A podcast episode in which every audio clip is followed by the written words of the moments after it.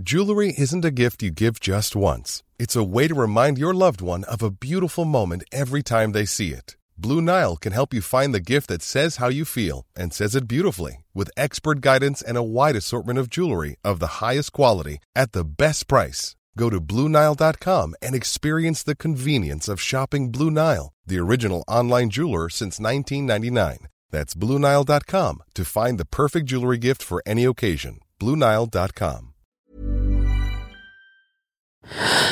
Louis. Nova En fait, le bon arabe, c'est moi, celui qui n'a pas l'air trop arabe, celui qui ne parle pas l'arabe.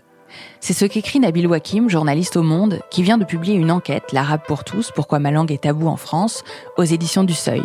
L'arabe, c'est la deuxième langue la plus parlée en France, mais enseignée dans le système scolaire à seulement 14 000 élèves. C'est une langue qui charrie tant de clichés, de peurs, de toutes parts, que chaque fois qu'une personnalité politique propose de mieux l'enseigner dans le système éducatif, au même titre que l'anglais ou l'espagnol, cela suscite des polémiques.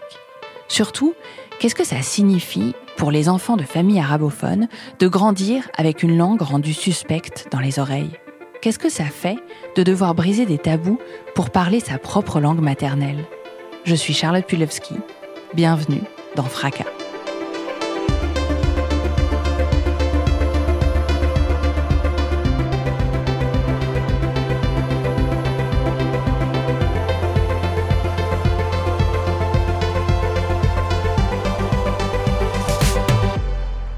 Je suis né au Liban, pays que j'ai quitté quand j'avais 4 ans, et euh, quand je suis né, ben, on me parlait en arabe, euh, ma vie était en arabe, alors j'entendais aussi le français, mais ma langue maternelle, c'est l'arabe. Et puis quelque part, entre mes 4 ans et mes 40 ans, eh ben, j'ai perdu l'arabe en cours de route, et euh, ce livre raconte un peu d'une certaine manière comment j'ai perdu cette langue, comment j'ai essayé de la reconquérir, et puis au-delà de moi, les débats qui ont trait à cette langue particulière en France dans l'histoire de notre pays.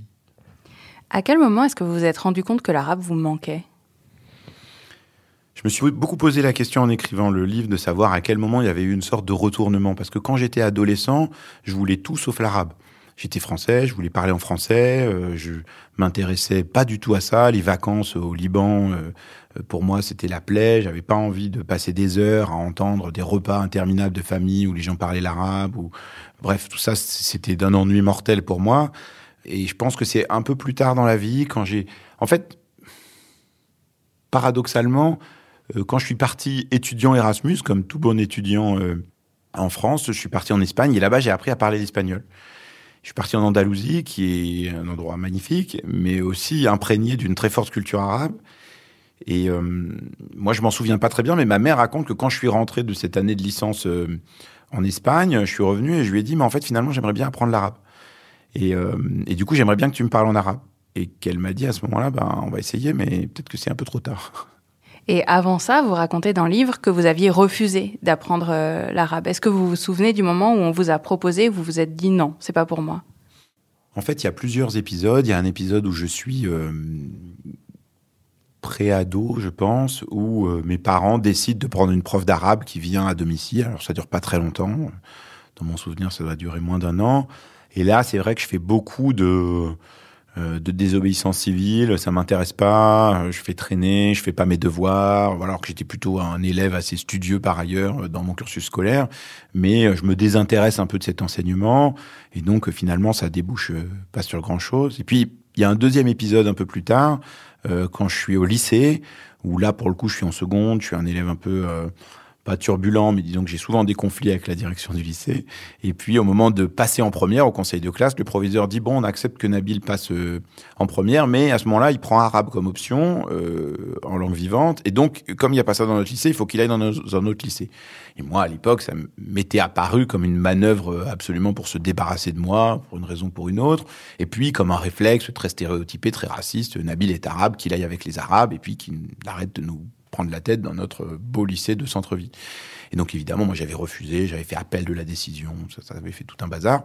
Et finalement, j'étais passé en première sans avoir à m'inscrire en arabe. J'y ai souvent repensé en me disant, mais en fait, peut-être que si jamais euh, j'avais fait ça, peut-être qu'aujourd'hui je parlerais l'arabe, peut-être que j'en sais rien. Mais en tout cas, c'est vrai qu'à cette époque-là, euh, ça m'apparaissait, l'arabe m'apparaissait comme quelque chose de, euh, comme un repoussoir. Pendant très longtemps, y compris dans ma vie de journaliste, Euh, j'ai pas forcément revendiqué le fait d'être arabe. Parfois, j'ai mis une certaine distance vis-à-vis de ça, sans toujours que ce soit conscient. Aussi parce que les stéréotypes qui pèsent sur la langue arabe, les Arabes en général, particulièrement les hommes arabes, sont pas des trucs auxquels on a envie d'être associé, et surtout pas en France. Les Arabes, pour beaucoup de Français, ben c'est euh, des voleurs, euh, c'est des fainéants, euh, c'est des terroristes, c'est des islamistes qui veulent euh, faire que des choses pas bien. Voilà, évidemment, je prends toutes les caricatures les plus xénophobes et les plus racistes volontairement, mais en réalité, moi, c'est ce que j'entends depuis toute ma vie. Et donc, tous ces propos-là sur les Arabes, à un moment donné, ils nous imprègnent. Et consciemment ou inconsciemment, et je pense en grande partie inconsciemment pour ma part, il y a eu une forme de d'évitement, de me dire, bah en fait. j'ai pas envie de faire partie de cette masse-là et donc je, je fais comme si j'étais autrement. Et hum, dans le livre, vous interviewez euh, plein d'autres euh, personnes, d'autres journalistes, d'autres personnalités euh, du monde culturel. Et vous racontez que vous êtes très nombreux parmi les Arabes ou les personnes d'origine arabe à avoir peur de parler cette langue. Et vous donnez l'exemple de votre sœur qui, dans le train, n'ose pas pendant longtemps sortir des cours d'arabe parce qu'elle a peur qu'on la juge d'une manière ou d'une autre. Et vous-même, vous dites que vous vous êtes peut-être mis à lire Le Monde euh, dans le métro parce que euh, vous aviez une tête d'arabe et que ça vous légitimait en tant que bonne arabe de lire Le Monde. Comment vous analysez cette peur-là de dire l'arabe? En fait, un moment où j'ai vraiment pris conscience de ça, c'est aussi un moment où je suis parti de France. Je suis parti pendant un an étudier aux États-Unis, où les questions, euh, évidemment, de, de, racisme et de discrimination occupent une place très importante dans le débat. Et je suis tombé sur le travail d'un d'un psychologue qui s'appelle Claude Steele et qui a travaillé sur un concept qui s'appelle la menace de stéréotypes. Qu'ensuite, d'ailleurs, beaucoup de, de psy français ont, ont, travaillé, mais qui est l'idée qu'on intériorise les stéréotypes et qu'on essaye d'y résister. Un exemple très simple qu'il donne, c'est euh, un journaliste qui d'ailleurs maintenant travaille au New York Times, qui se balade dans les rues de Chicago et qui, pour ne pas avoir l'air menaçant vis-à-vis de couples blancs qui croisent, lui-même est noir, eh ben, il se met à siffloter euh, Vivaldi euh, ou des chansons des Beatles pour ne pas avoir l'air menaçant. Et je me suis rendu compte en lisant ça que moi-même je faisais la même chose. Euh, c'est-à-dire que j'avais une pratique de l'espace public, une pratique des autres et des autres non arabes pour essayer de ne pas être menaçant. Et en fait, interroger ça, je me suis dit, mais qu'est-ce que ça veut dire? Et quand certains de mes interlocuteurs m'ont raconté que, par exemple, il y a un metteur en scène formidable qui s'appelle Mohamed El Khatib, avec qui je parle dans le, livre, qui a une fille qui a maintenant trois ans, et il dit, mais en fait, quand je l'amène au square, je me suis rendu compte que j'osais pas, alors que j'essaye de lui parler un peu en arabe pour qu'elle apprenne quelques mots, etc., parce que je parle pas très bien, mais j'ai envie de lui transmettre. Et ben, quand je, je veux l'appeler de loin, j'ose pas le faire en arabe parce que je me dis, oh là là, qu'est-ce qu'ils vont penser les autres? Est-ce qu'ils vont se dire, euh, ah bah en fait celui-là c'est un fondamentaliste, qu'est-ce qu'il fait avec sa fille, etc., euh, etc. Donc peut-être que les autres gens du square n'en pensent rien du tout, et peut-être même qu'ils trouveraient ça formidable. Simplement, il a intériorisé cette idée que, en fait, l'arabe, c'est une langue qui peut apparaître comme menaçante, comme dangereuse, alors que lui-même, c'est une langue qu'il a appris, euh, que lui parlaient ses parents, et qu'il a envie de transmettre à sa fille. C'est exactement dans ce paradoxe-là qu'on se trouve. Et d'ailleurs, vous racontez dans le livre et je dois dire que moi-même, alors que je le sais euh, très bien, ça m'a quand même euh, frappé de, le lire, qu'on assimile tout le temps la langue arabe et la religion euh, musulmane. Et après, il y a encore un autre transfert qui se fait entre la religion musulmane et l'islamisme. Mais vous rappelez dans le livre que les plus grands pays musulmans ne sont pas des pays de langue arabe. Et donc, il ne faut pas parler l'arabe parce qu'il ne faut pas être arabe. Et il ne faut pas parler l'arabe parce qu'il ne faut pas être musulman. Oui, bien sûr. En France, il y a une confusion extrêmement grande dans la tête de beaucoup de gens. Et d'ailleurs, c'est pas forcément. Euh, ils le font pas forcément parce qu'ils sont racistes, peut-être juste parce que ça les intéresse pas et qu'ils se sont jamais intéressés à la question. Mais il y a une confusion très grande entre langue arabe, islam, islam et euh, terrorisme. Mais d'ailleurs, on le voit euh, dans son discours sur le séparatisme, Emmanuel Macron, vendredi 2 octobre, a proposé d'ouvrir un peu plus l'enseignement de l'arabe les réactions qui s'en sont suivies étaient de ce type-là. Alors que c'est vrai qu'historiquement, c'est assez faux pour plusieurs raisons. C'est-à-dire, euh, d'abord, euh, l'arabe préexiste à l'islam, mais ensuite, la langue arabe est aussi euh, la langue de plein de gens qui sont pas musulmans. Il y a des millions de chrétiens en Orient qui parlent l'arabe. Ma grand-mère, paix à son âme, qui est morte malheureusement l'année dernière, est à la messe en arabe tous les jours. Et puis à l'inverse, ben, il y a plein de musulmans qui ne parlent pas l'arabe. Et puis surtout, il y a une langue arabe très riche qui n'est pas liée au Coran. Évidemment, l'arabe qui est dans le Coran n'est pas une langue qu'on peut utiliser tous les jours. On va pas acheter le pain avec l'arabe du Coran. Ça ne marche pas comme ça. On fait encore moins des deals pétroliers avec l'arabe du Coran. Donc en fait, il y a, une déconnexion assez grande entre euh, l'arabe qui est parlé et puis euh, ce, que, les textes sacrés des musulmans. Mais cette complexité-là, c'est vrai qu'elle est pas comprise par un certain nombre de gens en France, et puis elle est utilisée de manière politique par un certain nombre euh, de décideurs politiques, à droite, mais aussi parfois à gauche, parce que c'est un bouton très simple sur lequel appuyer. D'ailleurs, Najat Vallaud-Belkacem le raconte assez bien quand elle est ministre de l'Éducation nationale et qu'elle essaye de réformer un peu l'enseignement de l'arabe. Alors, c'était quand même relativement timide. Bon, elle est immédiatement accusée de faire le jeu de, l'islamisme, de l'islam politique, etc. Tout ça serait un cheval de Troie horrible. Ça renvoie à une autre question qui est, en fait, aujourd'hui, c'est plus favorable politiquement de taper sur la langue arabe et plus globalement sur les sujets qui sont liés à l'immigration, évidemment à l'islam, euh, que ça n'a d'impact négatif. Et vous racontez aussi qu'il y a un tel tabou euh, sur euh, la langue arabe que les familles euh, arabophones sont celles qui ont le plus de mal à transmettre cette langue-là à leurs enfants, toutes immigrations confondues. Oui, alors c'est des chiffres qui sont toujours difficiles à compiler, mais ils, sont issus d'un bouquin génialement intéressant qui s'appelle Trajectoire et Origine.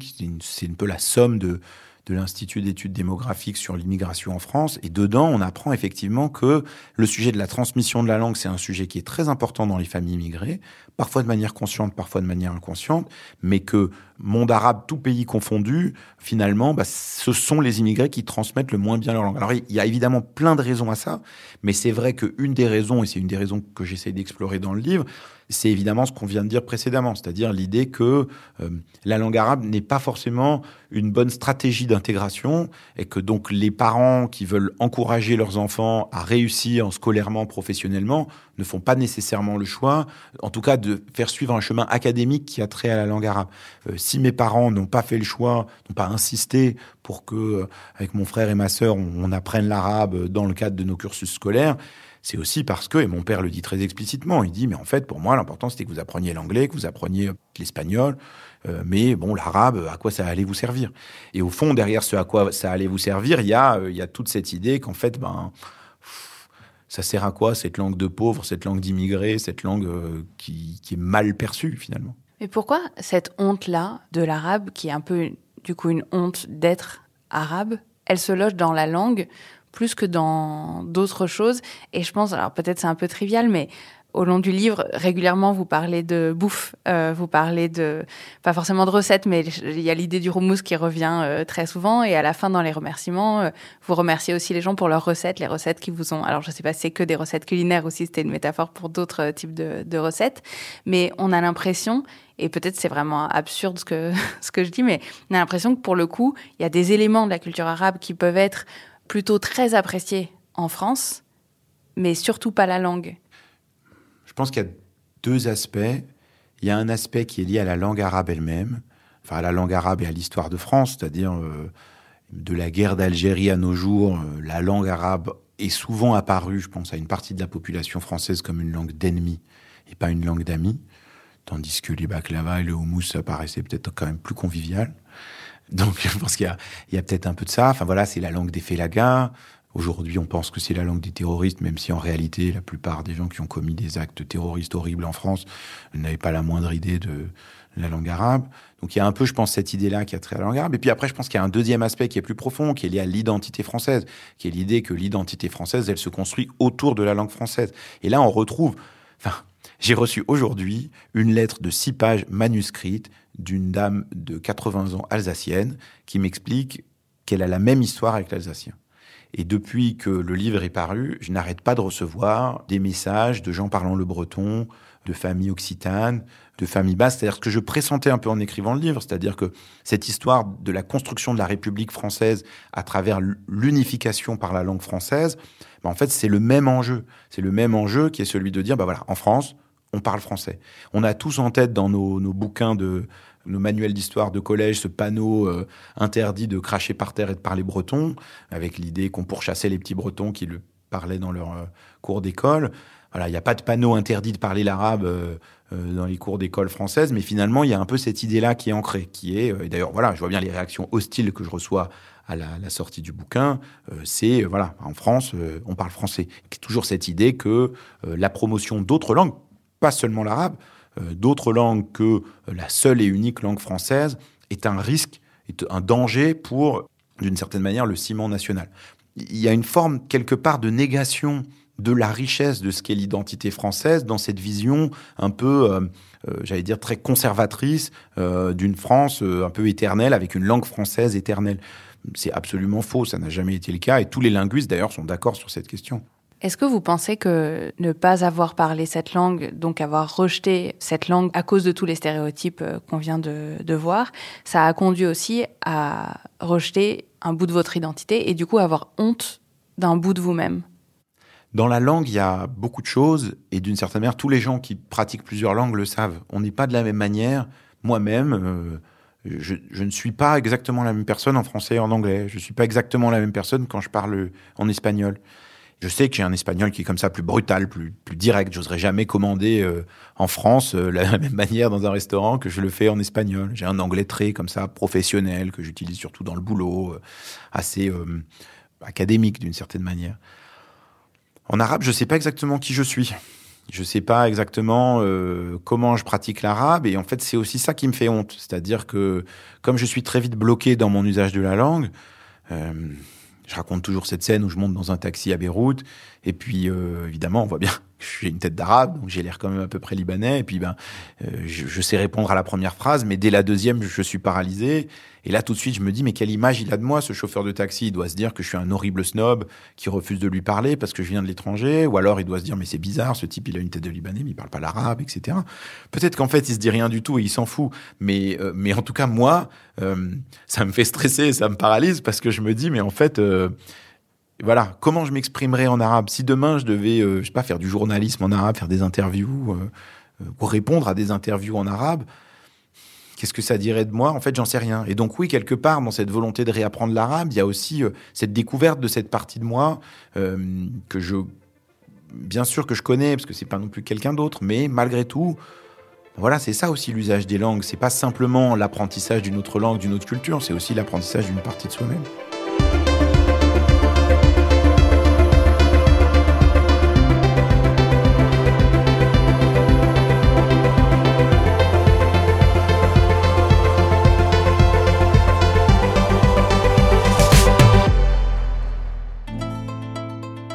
Nabil Wakim publie L'Arabe pour tous, Pourquoi ma langue est tabou en France, aux éditions du Seuil.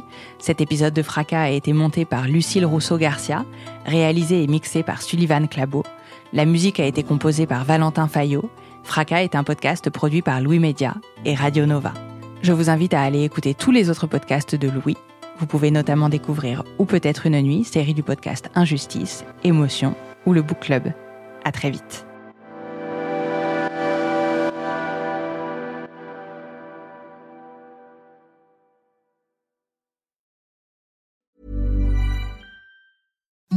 Imagine the softest sheets you've ever felt. Now imagine them getting even softer over time. That's what you'll feel with Bowl and Branch's organic cotton sheets. In a recent customer survey, 96% replied that Bowl and Branch sheets get softer with every wash. Start getting your best night's sleep in these sheets that get softer and softer for years to come. Try their sheets with a 30-night guarantee. Plus, get 15% off your first order at bowlandbranch.com. Code BUTTERY. Exclusions apply. See site for details. Planning for your next trip? Elevate your travel style with Quince. Quince has all the jet setting essentials you'll want for your next getaway, like European linen, premium luggage options, buttery soft Italian leather bags, and so much more. And is all priced at 50 to 80% less than similar brands. Plus, Quince only works with factories that use safe and ethical manufacturing practices. Pack your bags with high-quality essentials you'll be wearing for vacations to come with Quince. Go to quince.com slash pack for free shipping and 365-day returns.